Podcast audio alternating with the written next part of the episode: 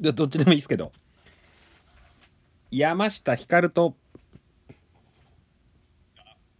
ええ録音あ録音できてますよはい山下ひかると下道元行のせーの山下道ラジオイエ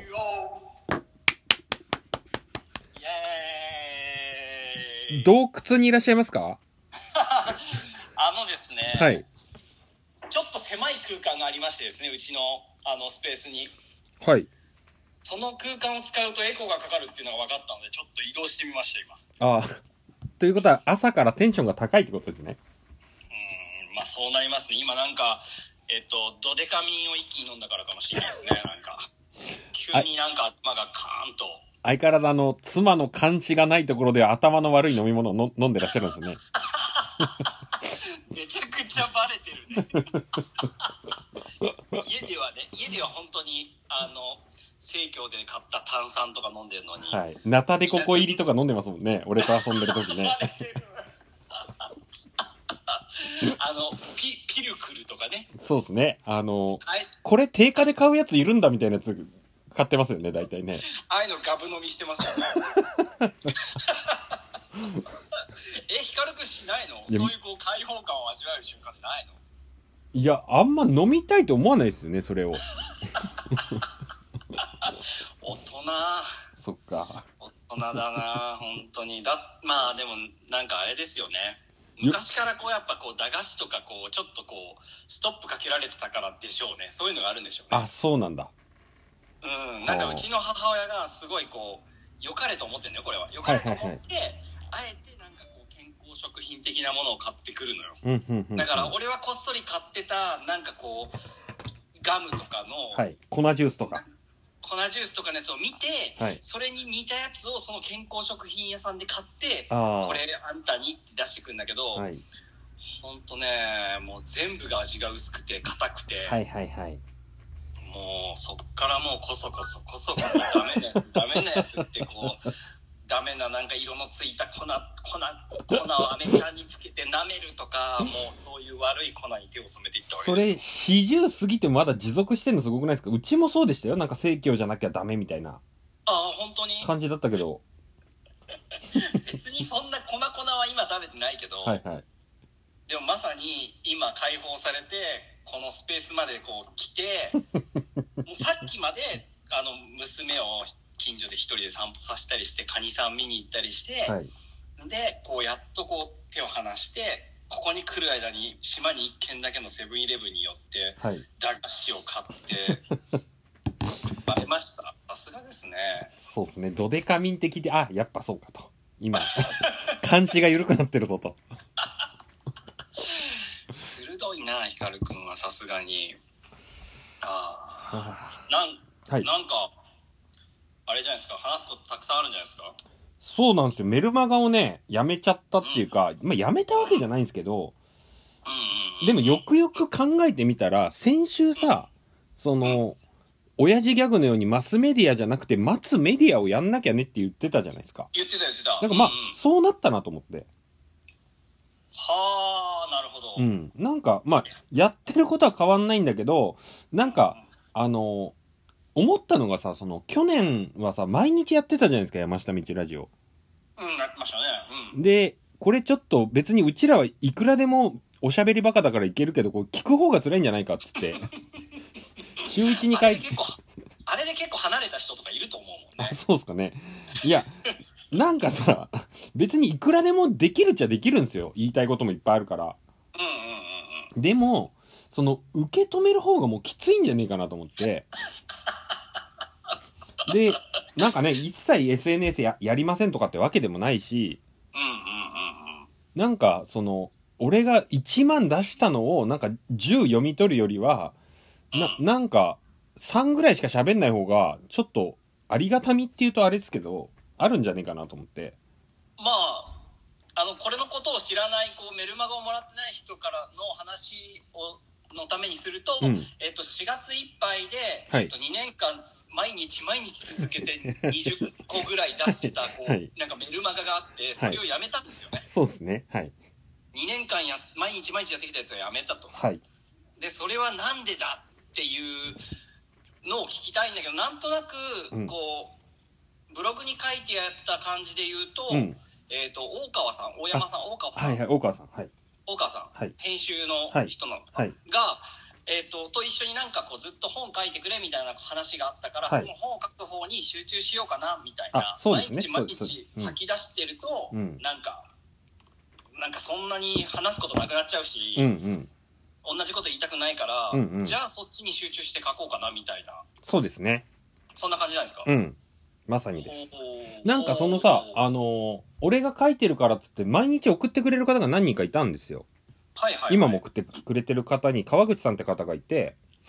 うんで、なんか同じような感じで数字を書いて、箇条書きみたいな感じで書いてくれるんだけど、もう多はい分はい十何年書いてた日記一切書かなくなったって書いてあって、ほうだから多分ね、あの、一個書いたらもう書かなくなんだろうなって思って、ああどっかに書き始めると他のやつそうそうそうそうそうあまあそうだろうねうん。だからそうなっちゃうとちょっと良くないってことはないけど、うんで、割と自分の中では、あの、毎日見るものではなくて、なんかこいつ産業で打つってやたら書いてんなとかさ、スマホ脳ってやたら書いてんなと思って、そのメールの受信箱にスマホ脳って検索したら俺が書いたやつがバーって出てくるんですよ。出る出る出るね、出るねで、それを読んだら、あ、なるほど、こいつが言いたいことってなんとなくこういう感じかって感じだけど、うんやっぱタイムライン的な感じで毎日来る情報の中の一個としてでしか多分見ないと思うんですよね。ああなるほどなるほどで、なんか、なんていうの、たまに、なんか、あの、グルメマップみたいな本とかがあるとさ、あの、ん裏になんか渋谷ラーメンとかで検索できたり、はいはい営業時間で検索できたり、なんかいろいろあるじゃないですか。はいありますだからねなんかそういう感じでこう、目的別で読み物を作れたらいいなとも思ったりしつつ、うんうんでもメインになってくるのが毎日届くものってなると、もうそれしか受け止めないだろうなと思うと、うんうんうん一気にドドカンって出すのか、まあ、あの整理整頓した文章を書くのかはちょっとまだわかんないんですけどなだるほどだから書いてはいるんですよ毎日相変わらずうんうんうんうんうん同じテンションでだから一人だけがぶつけられてて何なんだこいつってもう思ってますよ大川さんもまあ変わっちゃいないんですけどねそういう意味ではまああの 山下道ラジオやってたりする時もそうだし、うんえっと、メルマガをもらってる人のずっと見てる人はそうかもしれないけど、うん各自である程度、なんかこう山下節みたいな光節みたいなものを感じてはい てはい自分なりにこう拾いたうんい情報をそういうふうにこうメールで検索かけたみたいに拾い取ってる人たちはいるし、うんうんでもそれをこうでもバラバラとそれが飛んでくるから、うんうんそれをもうちょっとこう情報を圧縮するみたいなうんうんのを、えっと、外付けっていうかこう編集者の人がこう外付けとしてこう情報を圧縮したり、えっと、インデックス作ったりみたいなことをするそうですねまあどうなっていくのか全然わかんないんですよねでもこの、ま、前々からこう結構きっちりダラダラ書くんじゃなくて、うんきっちりなんかまとめたいみたいなことは言ってたよねあそうですねうんうんなんかこう人にこう本当に時間かんなんていうのかな長く、うん長く読まれる必要があるかどうかは知らないけど、うんうんたくさんの人に届いたり長く読まれたりする時って、うんえー、と美術系の作品もそうだけど、うん圧縮がかかってると思うんですよ。はいはいはいはいで最近のなんかこうツイッターも含めて、うんいろんなところでやられてることが圧縮がかかってないことが多いんだうんうんなとうんうんででそれがこう すぐにビジュアルだけが入ってきてすぐにパクっちゃうみたいなのもそうなんだうんけうんど、うんなんか実はそこにはすごく時間をかけて圧縮がかかってるからその自分が読んでる以上にそれが深く感じてでもその向こうが何があるかも分かんなかったりするけどなんか深い感じがしたうんり、うんうんそういうのってある程度のこうそれ以上の情報が入ってるやつをギュッてなってるからだから。ああそういう意味では光くんのあの2年間やってきたり考えてきてることをうん結構同じことも結構出てくるわけだから、うんそういう意味ではこう一回ギューって圧縮させてうんなんか形になるってことはありえるんだろうなとはそう思でうすねしうんう、んでもそれが本なのか立体なのか、うん、まあ、服もそうなのかもしれないけど何の形かは分かんないけど何かしらに圧縮させるっていうのはすごい面白い時期うなんのかうもんな、うんそうですねちなみに、はいあのあそうかでも毎日書いてはいるんだ、うんうんでもまああメルマガとして出さなくなってみて、うん5日ぐらいやどうですかあんまり変わらないいやそれこそその山下道ラジオでも謎のブームを巻き起こしてる岡田敏夫いるじゃないですかはいはいはい僕がね勝手にねうんで多分俺その前になんか岡田敏夫の話をしてそういえばみたいな感じになったと思うんですけどその「スマホ脳」っていう本がうんあってなんかその解説がおもろかったっていう話を多分ちょっとしたと思うんですよあったっけなうんでなんかねそのうんスウェーデンの人が書いたうんアンデッシュ・ハンセンって人が書いた本でうんなんか子供さんが泊まりに来た時に置いてってくれて読んだら結構おもろくてまあはいはい確かにあるじゃないですか害がなんか集中力を分なんか切られてるというかはいはい本とか明らかに読めなくなったしスマホのせいで明らかに読めなくなるよね、でやたらなんかちらついて気になっちゃうしうんでななんかとはいえ中毒だからどうにかあの寝室にだけ持ち込まないようにしたら結構成功してて今それがほう寝る時との相性の良さと最悪さあるじゃないですかなるほどなんか頭ギンギンになっちゃって寝れないみたいなありあるねあるあるねそれとあの iPhone の画面をうん、白黒にできるんですよえこれめっちゃ良くてえカラーのものが全部白黒に全部白黒になるんですよ何そそんうな機能がそうなると魅力が本当3分の1ぐらいになるの iPhone の魅力がなんか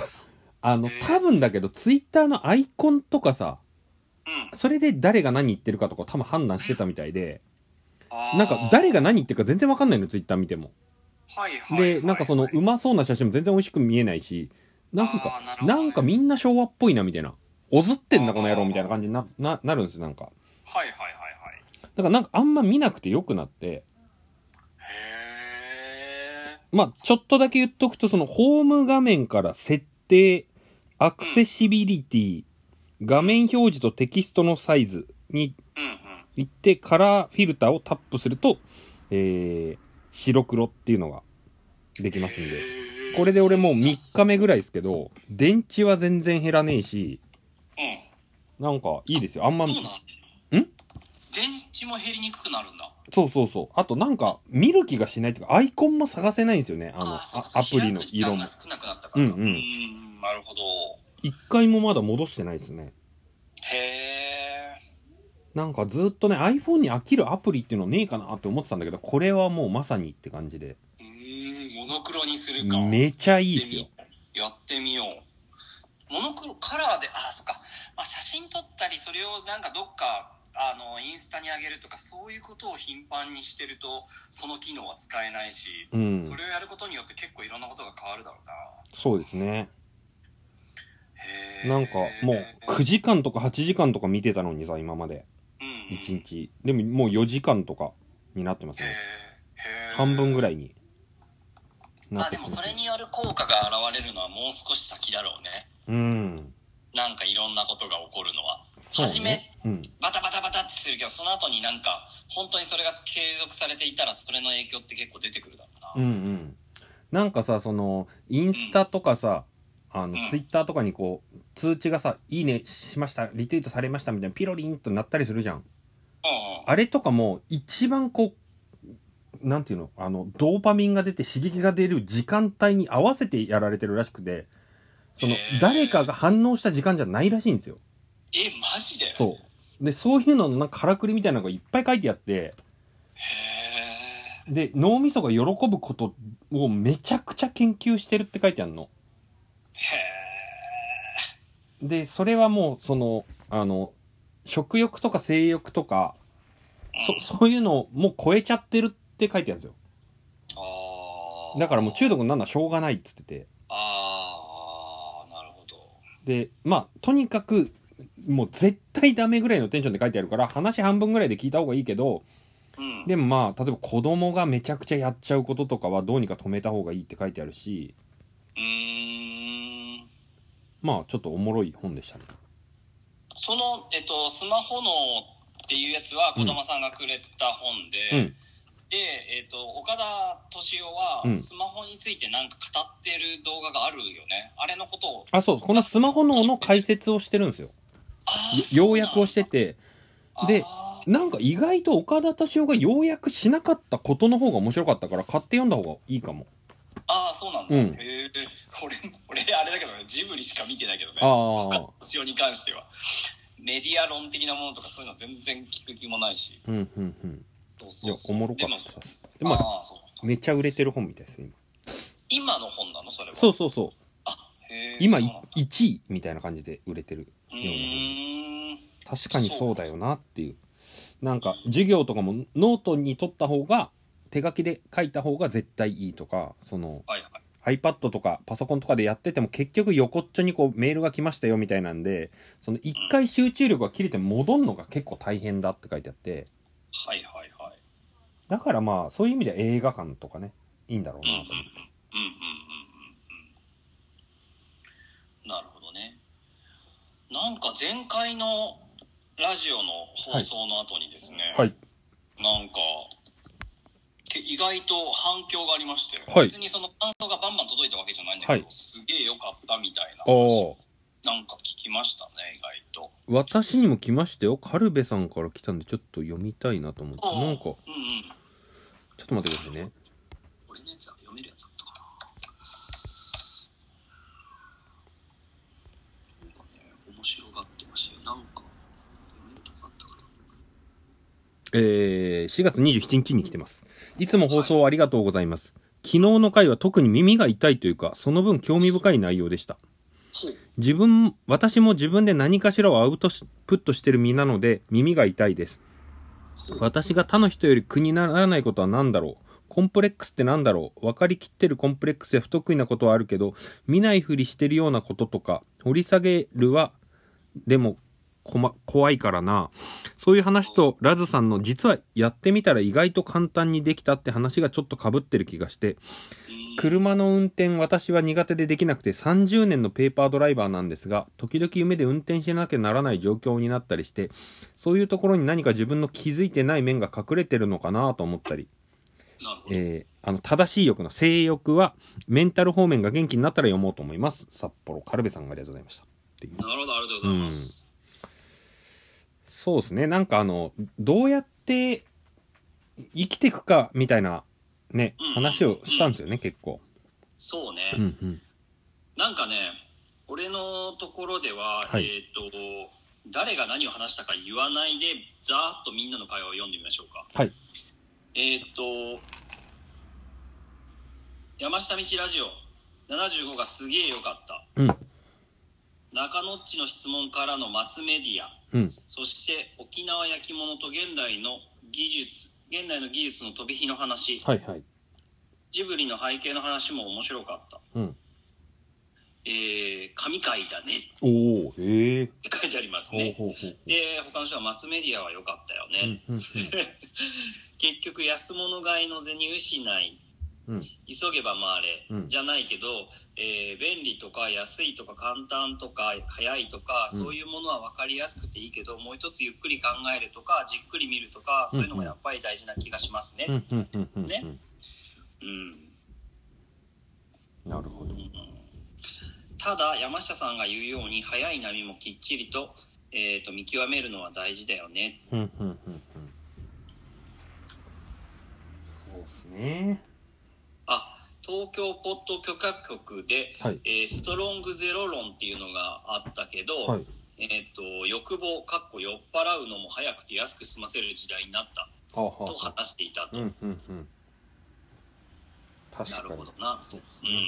んでも確かにストロングゼロみたいなうん時代は時代だよねもう味とかなんかゆっくり味わってらんねえみたういな、んうんとりあえず酔っ払えればいいみたういんうな、ん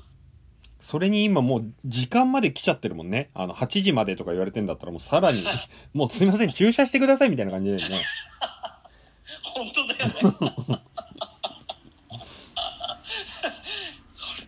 それもうなんかもっと危ないことになるねそれね、うんもうほんと1秒のパンクとか流行り出すんだろうね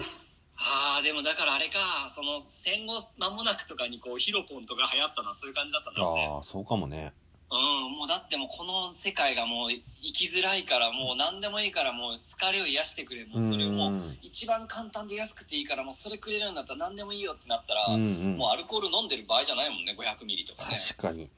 それはもう打っちゃうわななんかねうん大変な時代だうんでもなんか盛り上がってましたねそうですねはあでもなんかそのもう一回話が戻りますけど、うんえっとメルマガをこうやるというか、まあ、書くは書いている同じように書いていて、うんうんうんでまあそれをこう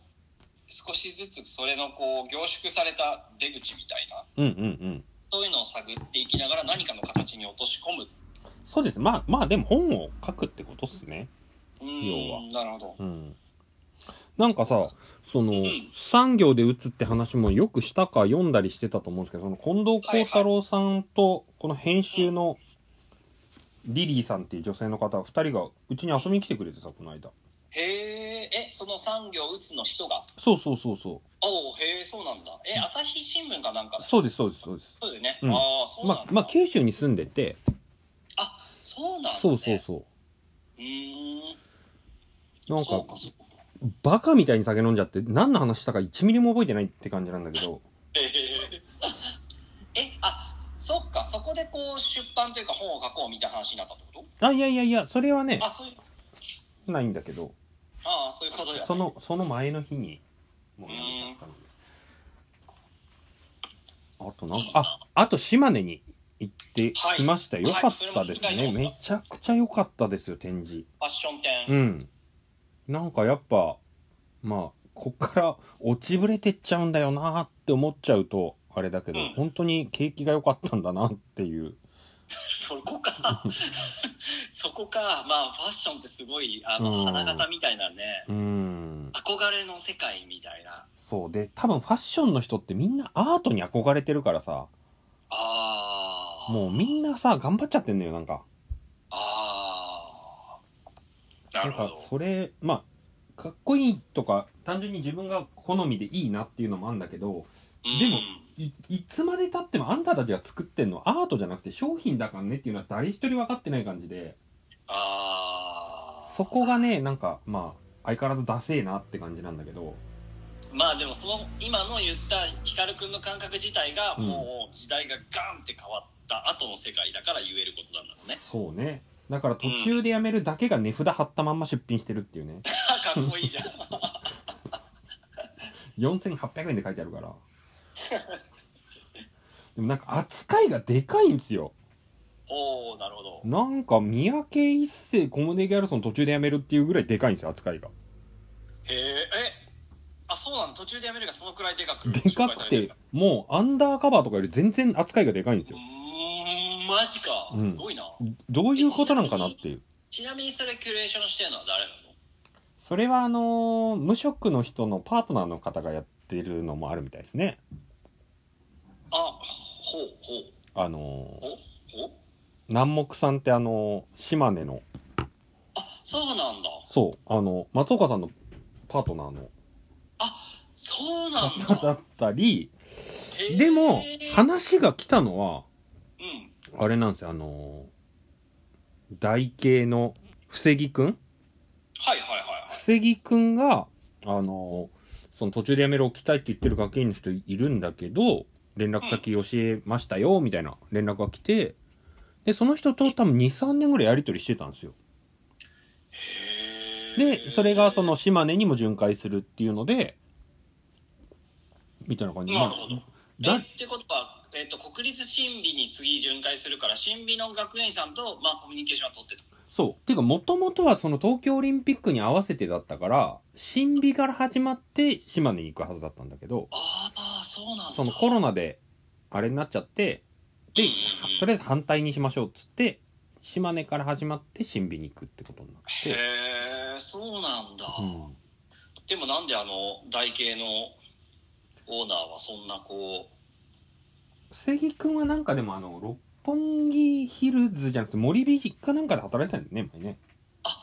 そうなんだまああのずっとこう縫い物みたいにあそうそうそうそうチクチクやってうんうん立体物になるようなやつを作ってるから、ああ、そっか、そういえばそういう流れはあうるんうのか。ん。なるほどな。いや、なんかね、あの、20471120みたいなブランドがあるんですよ。90年代うん。うに。んうん。あったんですけど、それのファッションショーの動画っていうか映像がめちゃくちゃ良くて、へえ。もうめちゃくちゃ頭悪いなって感じなんですよ。なんか、もう悪いけど悪い意味で頭悪いって感じで、うん。なんかね、外国人がスーツで20人ぐらいブワーって出てきて、もうんうう、んなんていうの、見るとこがないみたいな感じで、はあはあはあ。なんか、確かサーカスと一緒にやったっつって話題になったんですよ、当時。うん。で、あの、卵型の中にバイクがぐるぐるぐるぐる走り回ってたり、ピエロがいっぱい出てきたりとか、おーで、火どんどん吹いてたりして、その中にファッションショーみたいなのがあるんだけど、その、うフんァッションショーが中心じゃないんだよね。だからもうなるほ、ど同時多発にもう、なんか、野外演劇みたいになってて、ああ、まあユーユーミンみたいな感じなのかなあ、そう、ユーミンがいないユーミンみたいになって て、中心がないんだよ、なんか。な るほど。で、最後、どでかい花火とか出てて、あーもうなん、か、映像でもどこ見ていいかわかんないぐらい、もう、 バグってて、これ全力で頭悪いことやろうって決めたんだろうなと思って、え、その、えっと、でもサーカスの人たちが着てる衣装がその見せたい衣装だってわけでもないってなんかそんな感じなんでね、サーカスの人、その普段のサーカス着っぽいんですよ、なんか。あ、そうなんだ。うんだからな、で、それが95年とかでもう景気の悪さ始まってんのになんでこんな景気いいんだよっていう、ああ、それめちゃくちゃ良かったですね。そのでもいいっていう意味としては、ストレートないいっていう意味じゃなくて、まあ、面白い記録だったなって感じ。いや、なんだろう、こんな、そんなさ、だから95年って結構記憶にあるけどさ、うん。こんな景気いいことをやってたんだと思って。で、割と俺近いとこに多分いたはずなのに一切知らなかったと思って、うーんすごいなと思って。ちなみにそのなんだっけ光くんがこう取り上げられてる現代はい。のはい他のラインっていうのはあるんですか他の他の LINE はね、居合っていう、居合さんって方がやってる、なんかね、京都の福知山かどっかの山の中に住んでて、うんうん前はね、都内にいたんだけど、うんで、その人がもう本当近所のおじいちゃんとおばあちゃんのために洋服作ってるみたいな感じで、へえなんかすごい不思議な、俺より多分全然15ぐらい若いはずだけど、もう本なんか逆転現象とは言わないけどさ、なんかほんとう、ん80歳の人のためによく作ってますみたいな感じとか、あとう、んなんかこう環境に、なんかサスティビなるみたいな人とか、なんかそういうのとかは多かったですね。なるほどうね、ん。でもおも、まあおもろいっすよ、めちゃ。島根で見る人たちと東京で見る人たちと見る感覚全然違うだろうねうん。あとうん東京になったら多分、その、パワーバランスも変わってくんだろうなって思って。ああそっか、あそれはあるみたいね、うんうん。なんかその何人かのその美術館でやるときにそれぞれの学芸員さんがそれぞれに持っていったときにバランスを変えていくからうんねうんうんうん。あ、そうなんだね、やっぱり。うん、ありえるただですよ、うんはただポストカードが5種類ぐらいしか出てないんですよあポストカードとはどういうことあの山本関西がなんかデビッド・ボーイのうんポストカード、うんうん島田純子途中でやめるっていうこれバランスおかしいだろみたいな マジ であのうちの庭でランちゃん踊り狂ってるちょっと足元にあの下道さんが送りつけてくれた漬物石あるじゃないですか、はいはいはあいれが映り込んでるじゃあデビットとランが並んでるってこと なんですそうですねデビッド・ランになっちゃってますねねすごいねすごいですねポストカードっていうのはその美術館が展覧会が発行しているそポうスそトうカーそドうそううんおすごいね 本人が買うてましたねいいじゃんあでもなんかあのありがとうみたいな送るときにすごい重宝するやつあそうね確かにねそうそうそうそうそうあたしだよっつってね。そうちょこっとだけ一言書いて、うんうんうんなんかありがとうみたいな、いはいちゃんとした時にすごい役に立つよ確かに。そうかでもまあまあそんなに大きな変化ではなかったですねあのなんだっけうーんとメルマガをやめたことによるこの数日間っていうのはねああ、そうですね。うんうんうんうんうん。で多も分、な、なんて言うんだろう、こう、は、吐き出してないなんか楽しさみたいなのはちょっとあるかもしれない。あーその、島根に行ったのも、ちょっと三鷹さんを驚かそうと思って、その、三鷹さんを驚かすにしてはかなりこう変化球でこうぐるっと回りながら動かしてった のねそうですね。いや、だから島根に行ったことすら何も言ってなかったから、んなんでいるんみたいな感じになってて。そういうちょっとあの、だから、い言わない、んノーツイート楽しいみたいなのはありますよね。はいはいはいはいはい、なるほどあのちなみに、はい。あのー福岡まで行くプランは俺はもう立てているので今あ、本当ですかはいえっとねただただただ言っても面白くないと俺も思っていて、うん。それがかなりこうね俺も変化球で行こうと思ってるのが、はいはい。えーっと突然行って楽しませようって言うと変な道で行こうかなと思ってるのが今直島から高松に行ってそこから、えーっと四国の北側をずーっと通りながら、はい。えー愛媛を通って、はい。で愛媛を西へ西へ行くと佐田岬というすげえ尖った岬があるんですそよ。っから大分に行っちゃうパティーンですかひょっとして。そうですそうですそっからえ、大分それいつですかうーんでももうね、えっと、21世紀美術館金沢の展示が始まようやく始まったので、はいもう俺は取材に行かなきゃいけないからはは。取材も兼ねて結構旅をしようと思ってるのでほうほうほだからもう、まあ、5月6月5月6月ぐらいに結構時間は空けてあるのでう。あ、そうですなんかかいいタイミングがあればそのタイミングに合わせてぐるっチナですけど、うん8ぐらいから別府に行きますけどね。え嘘はい。八八早いな説得がちょっと無理かもな えなんでなんでいや、なんかその、ゴーくんって友達がいて、金持ちの。うん、うん、いい言ってたねあの家がでかすぎる。はいはいはいはいや、ゴーくん家に行きてえなーって言ってて、いええ毎週のように嫌がらせに週末どうですかっていうのを口出し仕事です、仕事ですって言ってて、ようやー、うくん空いてますよみたいな感じになって。えー、八もうすぐじゃん今週末はダメだろうなだって俺金沢の帰り道に、はいはい実はもうこれは行くしかないと思って、うん。金沢のね銅の炭鉱の後に行ってきたんですよ一人でほう、どうで銅銅のほう、炭炭鉱じゃなくて銅の鉱山かほうほ銅鉱山の後に行ってきてこれはまあ次の8月のここの展示のためにその8月のこの資料館の展示が銅の精錬で出たうん辛みという、前も言ってたう。あ、辛味レンガの。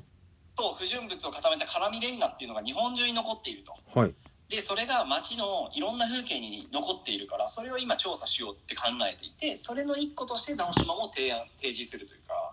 へだからえ直。島の人にとっては当たり前のその辛みレンガの風景を日本中でどういうふうに残されててどういうふうなことになってるのかを一回調査しようかなと、辛味レンガと、はい、風景についてっていうまあ考察を辛みじゃあそこにちょっと俺視点じゃないですけど、新しい骨董的な辛味レンガとコンビニエンスストアっていうので、ああ欲しいですねそういういのやあの、コンビニってさ、まあ、ファミマ以外だけど、ローソンとセブンってやっぱ、レンガじゃないですか。どういうことああえんま、マークっていうんですかね。あの、なんか、セブンは特にこう、あの、レンガ作りを打ち出すじゃないですか。確かにありますねあれっそうていうのなんでレンガなんだろうって感じじゃないあれちょっと待ってセブンイレブンえー看板看板っていうか、なんていうの建物の横がさ、はいはいはい、は、ないなんかレン、レンガじゃないですか。あれ、そ多うです分ねローソンもレンガですよね。あ本当だあれなんセブンイレブン確かにレンガだよねね。ちょっと待ってよ。じゃあ、えっ、と、ローソンもあれですよね。白レンガですよね。あ、でもロー、あ、ローソンも、そうですね。ですよねタイルだけど、うんレンガ風ですね。確うかに。んうんなんでえーでも気づかなかった。確かにレンガ風になってますうね。ん。だって、色でさ、記憶してる風なんだけどさ、うんうんまあ、なんなら米田コーヒーもレンガですよ。うん。米田コーヒーはレンガですね。で、知ってる最近の、まあでもあれさい最近のレンガの作り方知ってますえ、どういうことあの、なんていうのあの、た、レンガ作りの道みたいなのあるじゃないですか。あれってもう、今レンガじゃなくてコンクリ流して、うん。網の目みたいなのを上から、あの、プレス機みたいなのがブワーって通って、へえ。そこにへえ、色を流してるだけなんですよ。そうなんうだ。ん。めちゃくちゃ変で面白いですよ。へえだからはい、辛味レンガよりも楽で簡単な、はいはい。その、む昔風ですよ、みたいな。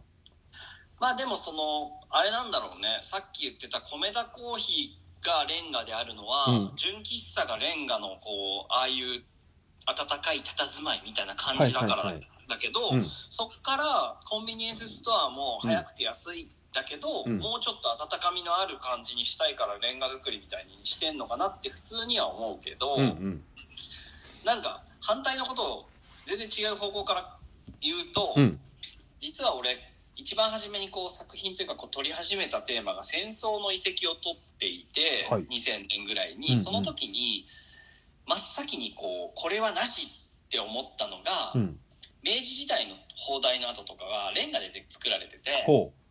であったかみがあるんですよう。おー。だからコンクリートの冷たい建物ばっかり揃えようと思ってなるほど集めはいはいていて、はあ、はなんかこうなんかこう今でも島のなところにこうコンクリートの砲台とかあコンクリートじゃないわ、えっと、レンガの砲台とか残ってると、あ。うん。よくこうラピュタみたいジブリみたいみたいな感じで売り出そうとしてるところが結構あるんですけど、うんうん友の島友の島とか、はいはい。ちょっまあと、そういうあったかみが出ちゃうってことだよね、戦争そうのそうこそとういみうたいのをに。排除して、うんうんすっごい機能的に作っていくとこんなに変なこうでも実はこうミニマミニマルでかっこいいというか、うんうんうん。なんかそういうものがなんか日常に溶け込んでる感じを出したかったから、うんちょっと変なあったかみが欲しくなかったからレンガ時代のものを全部排除したんだけど、なるほど。そしたら、ちそうょっとフィードバックで戻ってきちゃった。何があそういやまあうんまあ俺がその辛みレンガにちょっと惹かれてる意味としては、うん。そのちょっと前まで俺はこう、えっと鳥居を取ってたはいはい明治時代うの、んうんそれってまあ国家神道のシンボルを取ってたってことうんなうんだけんど、うんその近代に、うん。えっと神道っていうのはぶっ壊れてて一回うん。うなんかそれより前はもうちょっとアミニズムだったり、えっと、仏教とくっついてたり、まあ、うんうんいろんなこう緩やかな流れの中でこう、まあ、神社っていうのがあったのに、はい近代になった瞬間に急にこう国家とくっついちゃってもうなんか変な感じに変わっちゃって今も続いててーん。そのなんか近代にぶっ壊れたものとか近代に作っちゃった変なものを結構興味はあって。うんうんうんうん。で辛味レンガっていうのもやっぱりその炭鉱とかあ石炭あ石炭じゃないえっと鉱山とかと絡んでいて、うんうんだから三菱とかともすっごい強く絡んでるから、んその近代っていうものの結構負の遺産が風景の中にちらちら見えてる感じなのねほうほうほうほうほだから俺にとってはあのオレンジの素敵なレンガではなくて、うんあの鈍い黒色のレンガっていうのがう。うんうん。妙になんていうのかな鉄色のレンガっていうのがこううーん醜く美しいというかうーん。そうあったかみなんかないからうんうんうんうん。それがこうなんか鉄の鎧兜みたいなうんうん。それが風景の中にちらちら見えてるみたいな近代のほう。だからそういう意味でこう興味を持っているんだけどげ、げ、まあそれ現存するうん一番古いコンビニのレンガも、ちょっと一番いい感じになってるかもしれないですね。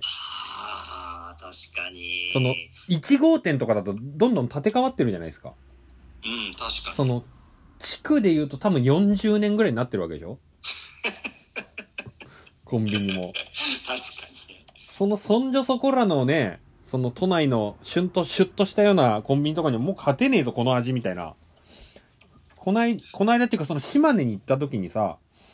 うんあの、その花さんって島根の花さんがもう全部アテンドしてくれたんですけど、はいはいなんかその音声チャットでいろいろさ、いろんな音声送ってくれてる、なんか答え合わせの旅みたいな感じもあったんですよ。うんなん何の答え合わせいや、なんかその音声、誰かと喋ってる音声よくアップしたりとかしてるから、なんかこの古本屋のおっちゃんの声聞いたことあんなみたいなさ、これ、花さんひょっとしてこの人の音声アップしてましたって、あ、してたよとかって言われて、 あーなるほどね。で、その中で、なんか、セブンイレブンの、なんか店員さんが全員フィリピン人の店があるって言われて、はあはあなんか社長が、なんかフィリピンパブ経営してんのか、なんかちょっと愛人なのか、なんかちょっとよくわかんないけど、で、そこに行ったらさ、その、2008 2018年の、うん。ポパイの付録が置いてあるんですよ。はあ。なんでこんな3年間も忘れ去られてんだと思って、うん。バーコードも何もついてないの。あのえ、販売してるってことあじゃなくて。販売してるっていうか、その、ポパイの付録だったのが、ポトンって落ちたまんま、ずっと多分そこにあんだと思うの。おー、なるほど。で、これ3年間誰からも何の疑問も抱かずずっとあり続けたんだって思うと、これ結構すごいことだなと思ってさ。あそういあ、そういうのあるよね、うんでもね。そういう感じかどうかわかんないけど、コンビニの一番古いレンガもちょっと探してみたいですよね。そうだね。ただ俺今1号店、セブンイレブン1号店見てみたけど、うん古い写真を、はいはい。レンガ作りではないですね。おー。セブンイレブン1号店が本当のレンガ作りだったら、あ、ここを参考にしたのかってなった。はいはいはいはい。でもあれかもね、その世界の、世界のっていうかアメリカのセブンだったのかな。かもね。うん。レンガ思想どっから来たんだろう、マジで。確かに。レンガあったかいしそう。うん。そうね、うんレンガっていつからこう価値が出たんだろうねねだってもともとは普通の建材だかうらん。そういう意味ではあれだよねその絡みレンガも最近直島とかではうん可愛いみたいな、かっこいいみたいになって新築建てる人がもう作ってないけど誰かにくれくれって言ってかき集めてなんか入り口のだなんか階段にしたりとかあ、へえ。そうあとはまあなぜそういうのが起こったかっておそらくだけどまあえー、と大竹新郎さんのうん。えー、と銭湯を作る時も大量に集めてたしへえ。なんかそういうこうのあるんだろうねうんうんうん。ちょっとかっこいいちょっと変でかっあこあ、いいなるほど。アメリカのやつは出てこないなやっぱりうなーん。ほうでも日本だけかあーではないなアメリカのセブンイレブンもレン ガだええ。うんレンガだねああ。なんかローソンとかもなんか牧場感出してるよね、牛乳マーク出してるよねうん出してるねあれ何か調べると出るだろうけどで。うん。なんなんだろうね。まあそうそうそれでえっとえっと金沢からの帰り道に、はいえっとどの銅山だった山を行ったんですよ、うんうんそしたらもう何にもないところを抜けると、うん。川沿いにちっちゃな集落があって、うん。でもう本当に昔は栄えてたけどほとんどもう草原になってるみたいな集落でほうほそこにこうポツンと資料館があって、う。うんうん。まあ、鉱山の資料館があってその中に入っていって、うんおじさんに、あのー誰もいないんだよお客さんなんか、うんうんでこう「こんにちは」って言ってもう扉も閉まってるから、ガタガタガタって言ったら「すいません」って出てきて、うん。であ「お兄ちゃんなんかどこから来たんだい?」みたいな、うんでで実は直島っていうところで今辛味レンガを調べていてって言ったら「辛味レンガ?」って言って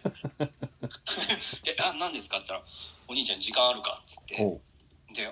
あります」っつったら「もうちょっと展示はいいから後で見ればいいからちょっとあの待合室のこっちに入ってこい」っつっう。て、ええ。 入ったらそっからそのおじちゃんが今23年ぐらいずっと絡みレンガについて調べてたみたいでへえ。やっと同志が来たみたいな、ええ。そっから4時間うーん。語り合っていて4時間。 4時間うん。まあ周辺のなんかこの絡みレンガの風景まで連れてってくれたりはして全部で4時間だからまんまとその日のうちにあの直島まで帰る予定が船がもう乗り遅れちゃって帰れなくなっちゃってへえ。そういうなんかあの、なん、なんていうんですかね、あの、施設博物館おじちゃんを目覚めさせる仕事みたいなのもやられてますよね、下道さん。いやーそうなんだよでも最近ね資料館って名前を俺自分でつけちゃったから資料館があると寄るようにしてんでね、おそうするとやっぱりねなんかすごい個性的な館長がこう連れ回してくれたりするよねなんかね、前もあのさ、あの、高山建築学校に行った帰り道かなんかにさ、うん瓶の博物館かなんか行ったおじちゃんがなんか寝てたはずなのに目覚めちゃって大変だったよね。大変だったねた暑かったねあれうもん、うね、ん。そういやでも楽しいよねちっちゃな施設博物確か館にね。うんうんうん、しかもなんかこう自己顕示欲の塊みたいなところではなくて、うんなんかこうなんていうのその土地の何かをこう調べててなんとなく残さなきゃいけなくてでもあんまり人が来なくてでもなんうんか一人でコツコツ調べ続けてるみたいな、うんうんうんうん。郷土史家みたいな人はいはいはい。お熱くて面白いうんうんうんうん。いや素晴らしかった小小屋っていうおっぽの尾に小屋って書くところなんだけど集う落が。ーん。いやーもう日本一ぐらいの、まあ、辛みレンガの集落で、で、六角形の辛みのレンガを作ってて、ほうほうほう。それが石垣とかになってて、ええで、今度展示するんで一個だけこう借りてっていいですかっつったら、うんもう何個でも持っていけ山積みになってっから、っつって、いい、すご。で行ってこう持ち上げようとしたらは多分ね60キロぐらいあるのかな持ち上がらなかったからもう諦めて帰ってきた、へえ。まあまあそんな話が脱線しておりますが今日来てます実はこっち質問が来てないんですよああ、来てますよ。はい。来てますあじゃあ、はいやりましょうえー、山下道ラジオ75回の感想です。ラジオネーム、週刊ラズベリーさん、いつもありがとうございますはいあ。りがとうございます山下さん、下見さん、おはようございます。ゴールデンウィーク真っ最中ですね。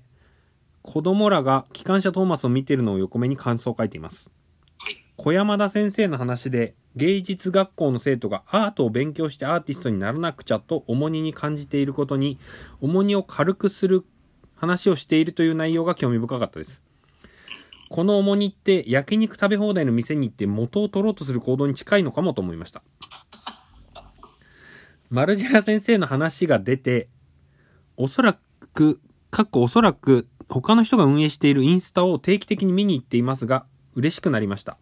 話を聞きながら祖母を思い出しました。ゼロ距離でズケズケと言いたいことは遠慮なくい、遠慮なく言うという感じなのですが、帰りの際に、えー起床の際に、旅にシャキッとする感覚になっていました。えー還元は大事ですね。いさめるに言葉って書くんですかね。還元は大事ですね。いつも質問が答えづらい内容で申し訳ないのです。苦手だと思ったけど予想外にうまくいったということが、序盤に話していた山下さんの弱点って思ったことが強みになることがありますよねという話にもつながっていて、理解が深まりました。下道さんの最初失敗したことの方が長続きするというのも同じ部類にいるのかもと思いました。えー、物やことに自分の美学を分かりづらい、分かりがたい部分に閉じ込めて、感覚の近い人が後の美学をあらわにするというのが、高畑勲が蛍の墓で表現、墓蛍の墓で表現して、岡田敏夫が掘り起こしてという構図だと思うのですが、中野さんのお便りでの間が大事という話にもつながりますね。うんらっきょうをよくつけますが、つけて数時間後に味見するとまずくて捨てたくなります。発酵食品なので確実に時間の経過が必要なのですが、味付けの良し悪しを、えーはんすぐ判断したくなる自分がいることにハッとします。毎回聞いた後に感想を書いていますが、まず月曜日にすぐ聞いて自分の中で寝かせて、改めて次の月曜日に聞いて書くということを続けています。2回聞いてくれてると。これも自分の中で間を持たせているということになりますかね。また、ラジオ、かっこ、待つメディアを楽しみにしています。という。なるほどありがとうござい確かにラジオ待つメディアでそれのやつを2回も聞いてくれてたら結構待つメディアになってるねそれはそうですね。だって、ええラズベリーさんの感想でいつも思い出す感じだもんね。あそうそうそん小な屋感じになってるね小山田先生の話したら、宇野沢さんから、ヒカルくん一回会ってるからねって言われて、あそうなんだすいません。なんかあの、宇野沢さん企画があったじゃないですか。明治大学かなんかの。はいはいあったねあの時の打ち上げでうー会んっていたそうです。すいません。そっかそっか今日は感想はい。おおなるほどいや確かにあのなんだっけ待つメディアというか、はい。そのじっくり間を持たせないとなんか面白くないみたいな話で言うと発酵食品は確かに絶対待たなきゃいけないああしー、そうですね。寝かせれば寝かせるほどみたいなやつって結構あるよねうんうんうんうん。さらに言うと焼き物先週も言ってた焼き物も結局はこう、えっと、いくらすぐにできる、えーようになってきてるんだけどそれでも練った粘土を作って乾かしてうんみたいな工程が多くてであー最後の最後にこうやっぱ早くても1週間ぐらいかかるんだよね作ってても。うんうんうんうんうんで焼いては色塗って焼いてみたいな。うんうんうんうんあすげえ頑張ってるのに最後に出来上がってこれかーみたいなことになるんだよあねあ。そうだからまたややりたくなるというんううかうんんうんうん。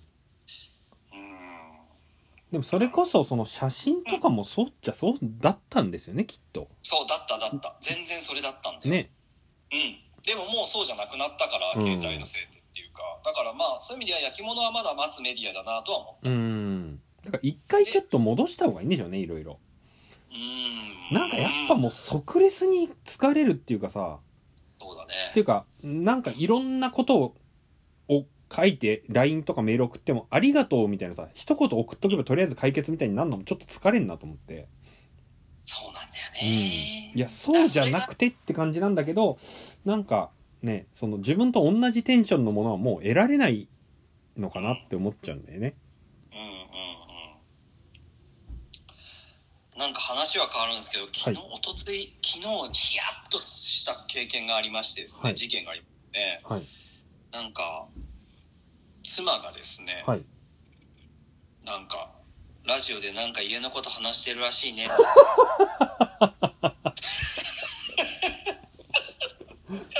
でハッてなって「うんえ何?」って言ったら、うんなんか島の知り合いから「うん、なんか心配してるんですけど」って直接言われ たって言っちゃダメだよ、うんそれまあさかーっつって言っとかないと下道君もそんな言ってないのなんか勘違いしたんじゃないその人がっつって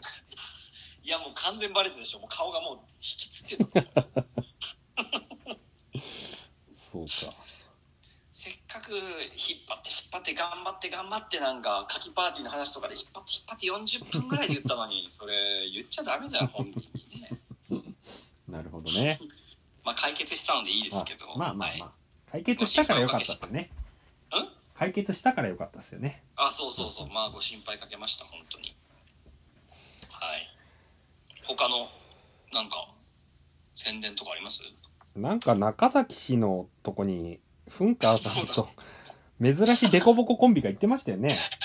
何だったんですか、あれは。やばいねなんか目がみんなこうキラーンってしてたようねなんかん。おじさんたちの目が輝いてる写真が送られてきたみたいそうですね。ちょっと面白かったですね、あれ。うんああそっか今、えー、と中崎徹氏がずっともう何年もずっとやり続けていた、えー中崎徹遊戯室じゃなくてなんだっけ遊戯室はい。という、えっと、水戸にあったスペースが閉鎖するんですね。はあもう終わりなんですね。そうそうそうそう。もう中崎はその自宅兼ヤバ空間をもう本気でやっていくぞってことなんですか、それは。ああ、どういうことなのかな。それか、その、ひまわり荘っていう、うん。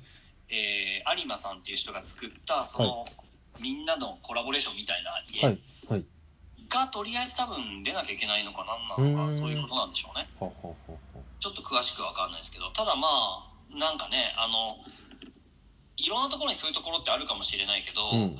こう大きな美術館とか施設があってそれがこう3ヶ月とか半年に1回とかこう展示が変わったりしてあ行こうなかなって思ってる時にうん。そっとその隣にあるもうほんとボロボロの家でうん。もう一個面白い展示がしてるとさらに後押しされるじゃん背中そう押さでれするじゃんね。うんうんそうだからこうそういうところに帰省するように、うんなんか水戸っていうちょっと関東からも遠い場所にわざわざ足を向く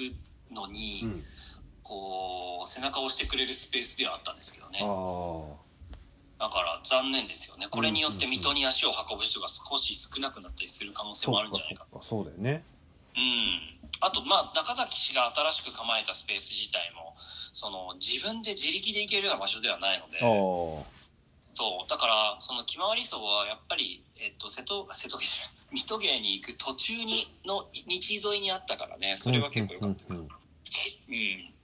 まあどうどういい一体なんでそれがやめるのかは知らないのでまた聞いてからあれですけどねうんなんかまだわかんないですけど、ひょっとしたら新しいことのイベントが夏頃にうん開催されんじゃねえかっていうお誘いが来てましたよね。それ言っちゃうんですかまだ早いか。それ言っちゃうんですか、まだ早いか。うんま来てた、ましたそんなの いや、わかんないですね。気のせい。ただねもうそろそろなんかやりたいなっていうのあってそうですよね。でなんかなぜかというと、うん。なんかねこれこういうのってあんま話さない方がいいのかもしれないけど話しちゃううと、ん。でも長くなりそうだしなーって言いながらこのままなんかなんだかんだ言ってたらもう12時になるのかなって思ったりして、うん。うん。あのまあでもなんだろうなこううー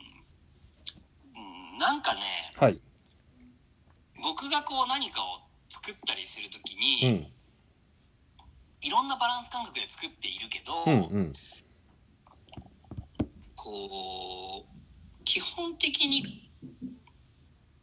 なんていうのかなこういうふうに言われると違うよって思うけど、うん。そのモラモラリストというかはいはい。っていうんですか、うんなんかこう道徳的なというか、うんうん。そういう部分が、うんまあシリーズによってはあるんですよ。うんうんうん。ただそただ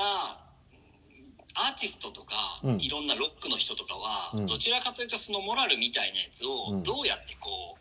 うなんか踏みにじるかみたいうんうなんうんうん。感じから始めるじゃないですか。はいはいはい。そうでなんかこう自分の場合それをこう踏みにじるためにやってるわけじゃないのでそんなことに反抗したいからやってるわけじゃないので、うんうん別にモラルを道徳的なことを解くためうんに。作品を作っていないんだけど、うんうん。どうしてもこう道徳な的な人が反応するものが出来上がるケースが、うんまあ、半分ぐらいはそうなんですよね。ほうほうほうほまああったかい作品になるというかうんどちらかというと。う。うん。確かにそうだなってこう考えていて21世紀美術館の展示の後に。うんうんうん。でその時にたまたまこう新しいことの YouTube を見返してみた時にはい。やっぱりこう展覧会にの初めて美術館に下見に行く時にキュレーターに会う前にみんなで飲みに行くってはいいうはい。映像が残っていて、はい。これはモラル的には本当にやばいなとうんう思んって、うん。そういう意味では、うんこうやっぱグループでやるとモラルを逸脱しやすいというかああ、そうですね。確かそうに。それは別に悪いことをしたいってことではなくて、うんうん。その自分だけの場合自分のストップっていろんなところでかかりやすいけど、うん人がいるとそこを外してこうさらに先に進めたりするうんうんうん。だだからこそなんかこう新しいことじゃないかなって思ったりはしましたね。お近ー。なるほど々面白いことしたいうなみんたういんうな、んグループでそうですね。うんうんうん、そうそうそうそうなんか自分のペースって自分のペースでできてしまうけどそれってこうなんか自分の何かにはまっていくというかうん。うんでそれが道徳的とかになりたくないんだけど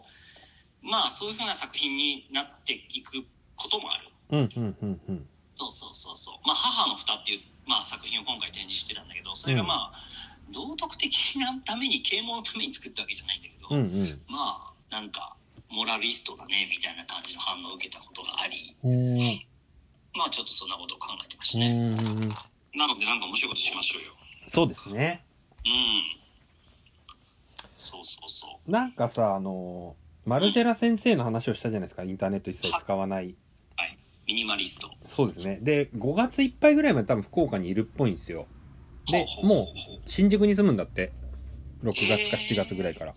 で、ちょうどそのファッションインジャパンが始まるんですよね。六本木で。はいはい乃木坂ちゃんで。はいはいはい。だからいつらですか六本木は。六本木いつだったかな ?6 月ぐらいだと思うんだけど。そうなんだ。うん、うん。だから、ちょっと俺も多分なんかのようで行くことがあるから、マルジェラ先生と待ち合わせして、うんその、解説をマルジェラ先生にもう、もう、鬼クソ毒舌で喋ってもらうっていう音源を取ろうかなと思って。あうの、ーん前にさめちゃくちゃ面白そうあの、林中子さんがそれやってくれたんですよ。え、あの本当になんだっけな。あの、写真美術館でやった90年代のファッション写真展みたいなやつを、はいはいはいはいはいはい。なんかやってましたね、うんグループチャットで。いやうんう、んだからなんかさ、やっぱ展覧会とかの解説とかを、その学芸員でも作者でもない関係ない人がひたすら好きなだけ喋んのを聞きながらその展覧会見るの一番面白いだろうなと思って。はいはいはい。なるほどね。で、なんかね、あの、その、島根の花さんがさ、あのうん、島根ってなんか知んないけど、あのうん、自動販売機のうどんあるじゃないですか。ラーメンとか。うん、あらあら。あの、生食で出てくるやつ。はいはい。あれがなんかめちゃくちゃ多いんですよ。へえ。で、なんか、誰か言ってたけど、その、リペア職人が島根にいるからだとかなんとか言ってて、あー、でも古い、あの、なんていうの、コインベンダーみたいな、ああいうのって直す人がいなくなるとダメなんだよね。そうだよね。で、うん。連れてってもらったら、なんかもううんめちゃくちゃ臭くて汚くて、はあ。で、もう、なんか、絶対俺まずいと思ったから、一番まずそうなラーメンを頼んだんですよ。うん、うん。押したら、なんかもう、これラーメンか卵かどっちかって聞かれたら、ちょっと卵って答えるかもしんねえっていうぐらいよくわかん ない。いや、なん、どういうこといや、なんつうのかな。これラーメンって言っていいんですかみたいなさ。で ラ、ーメンと卵を比べるっていうのはちょっと、もう、もうよくわかんないんですよ。へえ。で、これ100マジいだろうなと思ったらめちゃくちゃ美味しくて、へでも、ラーメンの味はしないんですよ。えーで、なんていうの、全部自動販売機でさ、なんかガムとかジュースとか、よくわかんないパンとかの自動販売機で、そういうコーナーなんですよ、そこが。自動販売機ドライブインみたいになってて。はいはいはい。で、要は人間味ゼロなんですよね。人がいないから。うんうんでも人、人、人情しか感じないんですよ、そこに。なんか知んないけど。うん。どこからいや、なんていうのかな、もう、めちゃくちゃ汚くて、あーこの、この椅子6年ぐらい誰も座ってねえだろっていうぐらい汚いんですよ、なんか。あー。でもなんか味わい深いのか。そう、あともう落書きとかももうほんと下品な落書きとかいっぱい書いてあって、あーでもファッションインジャパンのポスターを貼ってあったりしてさ、ええー。なんかね、だから人間がいないのに人間味あるってこれ、その機械化された、ね、その手塚治虫とかが言ってたピンブレーチド、ランナーみたいな。そうそうそう、あの頃の機械化された世の中だけど、ここにはなんか人情しか感じねえぞっていうさ、なんかそういう意味では、ローソンからそその辛みレンガを紐解くじゃないけど、はいはいはい。なんかできんじゃねえかなと。そうですね確かになレンなんかこうなるほどなあーあの剣うん話がまたずれちゃうかもしれない、はいやっぱ俺的にはこう興味があるところは健在っていうのにちょっと興味はあるんですあよははは、なるほど。でそれって何かというとそのレンガっていう一つのサイズピースみたいなのあるじゃないですか、うんうん。あのサイズがこう建物の一つの単位になるじゃん、うんうんうんうんうんうん。建物を建てたりする時のうん一つのこう一番ちっちゃなパーツになるじうゃん、んうんうん。あのパーツを握っちゃえば、うんこう世界が握られたりできるわけじゃんほうほうほうほそのなんかこうその一番ちっちゃな単位みたいな意味でうんすごく気になるものではあるんだよね、う。うんうんうんうんうんうん。そうだからそのなんていうのかなでもそこの中にさらにまた歴史があるっていうのがまた面白いじゃないですかうんうんうんうん。それ自体がこう近代が作った廃棄物によって作られていうんてうんうんそれがまた人間の生活の一つのピースになっていてうんうんうん。でまあ今こう特定いやだそう話しすぎちゃダメまだまだまだまだリサーチ中だからそこまで話しちゃダメそこは今あ、でも、うんでもですね、下道さん。うんはいはいはいなんか、その、浅井亮のさ、その、性欲って本を読んだ時に、うんこれラジオで話してたやつだと思ったんですよ。ほうほその、浅井亮が。ううんで、なんか、当時めちゃくちゃ気になったから俺録音してたんですよ、その、浅井亮が。ラジオ話した、その、この、これ性欲の元ネタになってる部分でしょって思った、はいはいあの、か、可逆心についてっていうので、なんか喋ってたんですね。なんか自分の中で人を、なんか、貶めたいとか、いじめたくなるような心って絶対あるよね、みたいなコーナーを作ってた一発目がすげえ良くて、へーで、それを聞き直したら、やっぱね、成立してないんですよ、その時。はああなるほどああの浅い量ですら言葉にできてない感覚を、すげえもどかしく喋ってたの。うーんで、あ、これがここまでの作品になったんだって思うと、なんか結構すげえなと思って。あーだからまだ出てない感覚ってこのラジオぐらいでだったら喋っといてもいい。もしくはその、なんかうんこのネタがバレちゃって誰かに真似されちゃうみたいな危機があるんだったらちょっと喋んない方がいいけど、なんかね、はいはい成立してない時の言葉って、あ、これをこうやって完成させに行ったんかと思うと、なるほどね、まあそのなんだろうなそのまあそそれで言うなれば、うんまあその鳥居のシリーズでうん一つ自分がこうやってみたいと思ったのは、うんうん。その鳥居っていう形があってうん古い鳥居ってもっとこう建物みたいな形してるじゃん屋根がついたりとかほうほうほうほあの屋根がついてて赤かったりとかちょっとこう。う、うんうんうんうん。なんか人間味のある形なんだけど、うんそのまあ明治時代とかに作られた鳥居って、うん上が円柱でうん。下が棒が縦が2本あって、うん横棒がこう四角い棒が間にポンって刺さってるだけのすごいこう宇宙船みたいに俺は見えるほあの鳥居なのねう。うん近代に作られた鳥居っていうのは。うん。うん。で、まあ、それってこうよくわかんないけど、まあ、そのキリスト教でいうこう十字架みたいにうんすごいシンボリックな日本を象徴する形であるんだけど、うん。ものすごい暴力的な形だなとは思っていてほすごい人工的な形っていうか、う。うん。でその鳥居っていう形自体が風景の中にどうちらっと見えるかみたいなその恐ろしさというか、うん。なんかそういうものをこう、うんまあ、探したんだけどほなんかこう辛味レンガの場合、うんその近代で、えー鉱山でうん銅の精錬でいっぱい公害出して、う。うん。まあ、足尾銅山含め、うん。もう大量生産をすると大量に害が出るものなんだよね。うん。うん。うん。なんだけど戦争をするために銅は必要だから、うんどんどん作れ作れって作るしどんどん掘れ掘れってなるし、うん。うん。そうすると銅を例えば何パーセントか取るためには大量の辛みが出ちゃうのよほうほうほうほその辛みをどこに捨てればいいかってなって、う。うん。レンガにして家にしてしまおうという感じになっうて、んうんうんうんそれが集落のなんか風景になっていくっていほううほうほうほなんかこうそれがこう今の風景の中にも黒いレンガとしてこうチラチラ見えるっていう。うのが、ん。まあ同じ感覚でありさらに言うとその辛みレンガっていうのはレンガだけじゃなくて他のものに結構使われていてほそれを今調査しているんだけど、う。うん。まあもっとえぐいところに使われてるえぐいって言ったらおかしいかまあなんか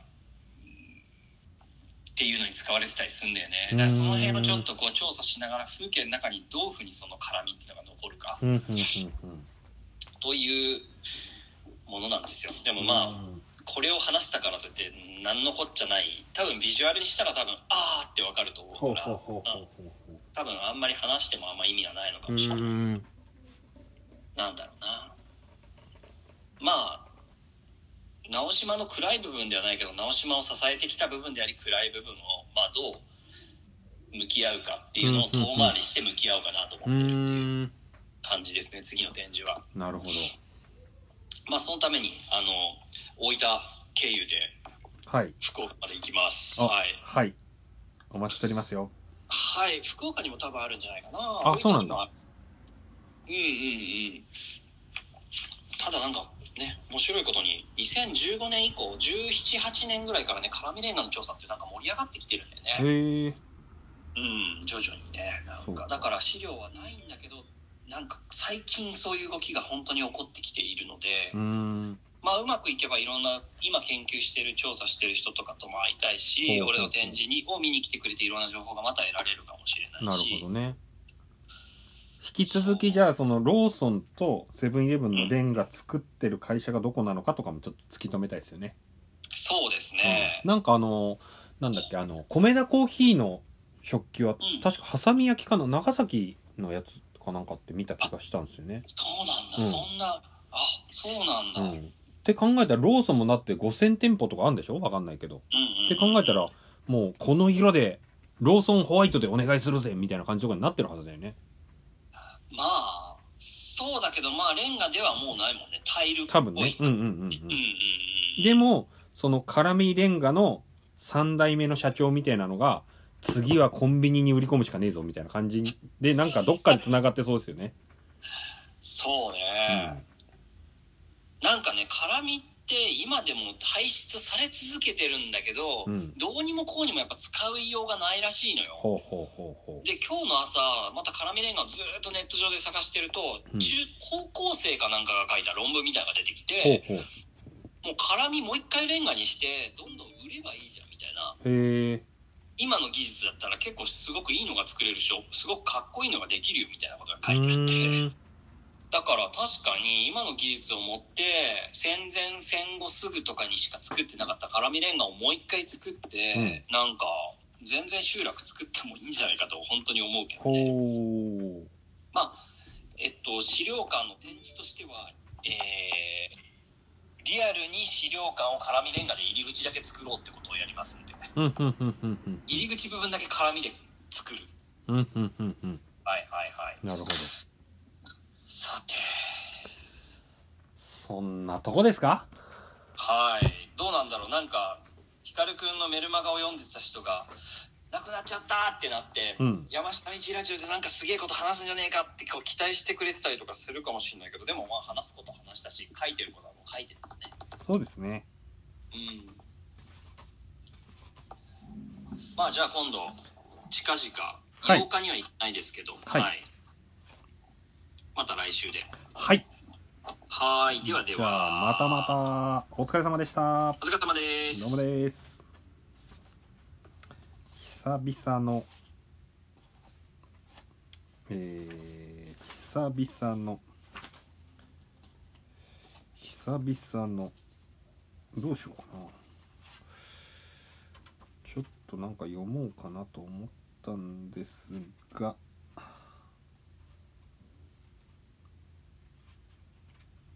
あれ三十三ページ。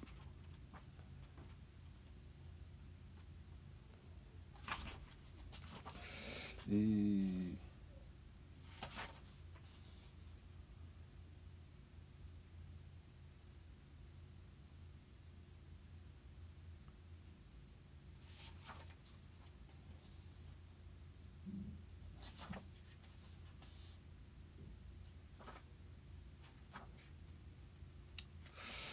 えー脱左翼脱思想、えー祝中古良品赤瀬川版養生君赤瀬川源平35ページ脱思想脱し脱左翼脱思想でも年を取ると人間はだんだん脱左翼になっていくそれは脱思想でもあるんでしょうね左翼じゃなくてもとにかく思想に染まるということがある思想じゃないけどこだわりというか例えばレストランとか行った時の支払い合戦あれは苦手だなここは私がいやここは私にああやって自分で書き分けて支払うことが苦手なのだでもそうするとケチだと思われる状態になってやっぱり困るどうしても社会的に自分で払うべき時もあるけれどそれだったら金だけ徴収してもらいたいいずれにしてもあの払うタイミングが難しいそれが上手い人もいる相手がトイレに行っている時に密かに払っているとかそんなことばかり考えないといけないのかと思うとうんざりするこれはある意味ある意味の貧乏症神経の貧乏症だな女にモテる男はマメな人だってよく言われる電話とかスケジュールをメモして彼女の好みも調べてしかも彼女は一人だけではないそれをあれこれやっていくんだからすごいなと思う神経質とも違う神経質はもっと抽象的な言葉実績を細かく貯めていくのが嬉しいのかかもしれない女にモテるってことはデータを溜め込むのが好きという一面もある小銭が溜まってくる喜びって確かにあるこれは内職をするとよくわかる内職をやっていたのは僕の子供の頃の最貧最も貧乏時代最貧時代、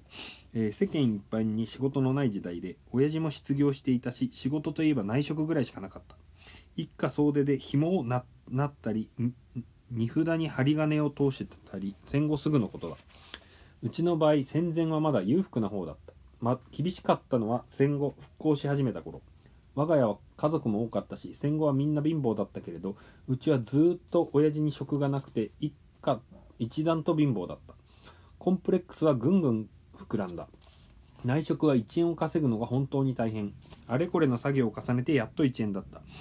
1円って今も昔もそんなに価値は変わらないみたいあれは不思議だと思う当時は飴玉が1個1円で12個10円それが今だってそうは変わらないでしょうとにかくたかが1円稼ぐのにこんなに苦労するのかということで余計世の中への憎しみというのが増大する最初はとにかくそれが頭にあるでも内職をするしかないわけで仕方なくせっせせっせとそれを続けるうちにその1円という報酬を忘れていくあれが今思うと不思議だった頭の中から少しずつ1円玉が消えていく初めは金のためだけに不満顔をしてやっているのにそれが作業の手順を覚えていくということもあるのだあるけれどあるけどその手順のうまくいく感じの方が気持ちよくなってくるそのうち1円玉のことなどすっかり忘れて作業に熱中してくるこれをやって1円という計算がなくなっていくのだうまくいく作業だけが輝いてきていつの間にかなんだか透明な気分になってくるあれは不思議な感覚だった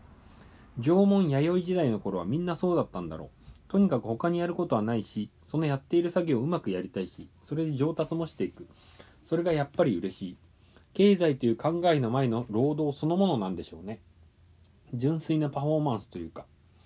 それが経済だけで動く世の中にふと現れるとある種の悟りの境地みたいになってくる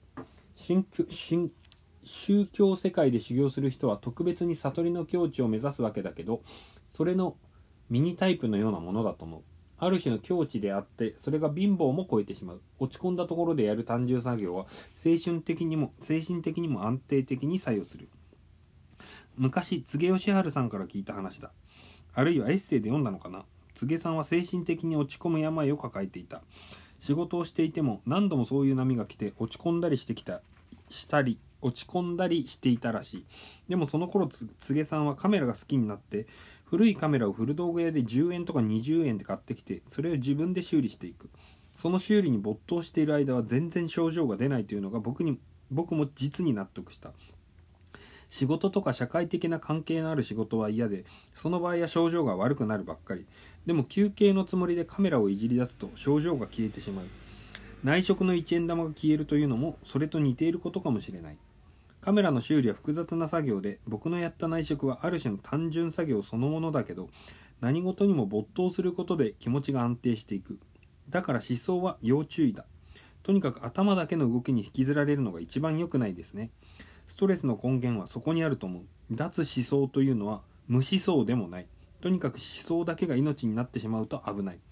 思想というのは思想の奴隷を作るんですねということでありがとうございました長かったですねおしまいです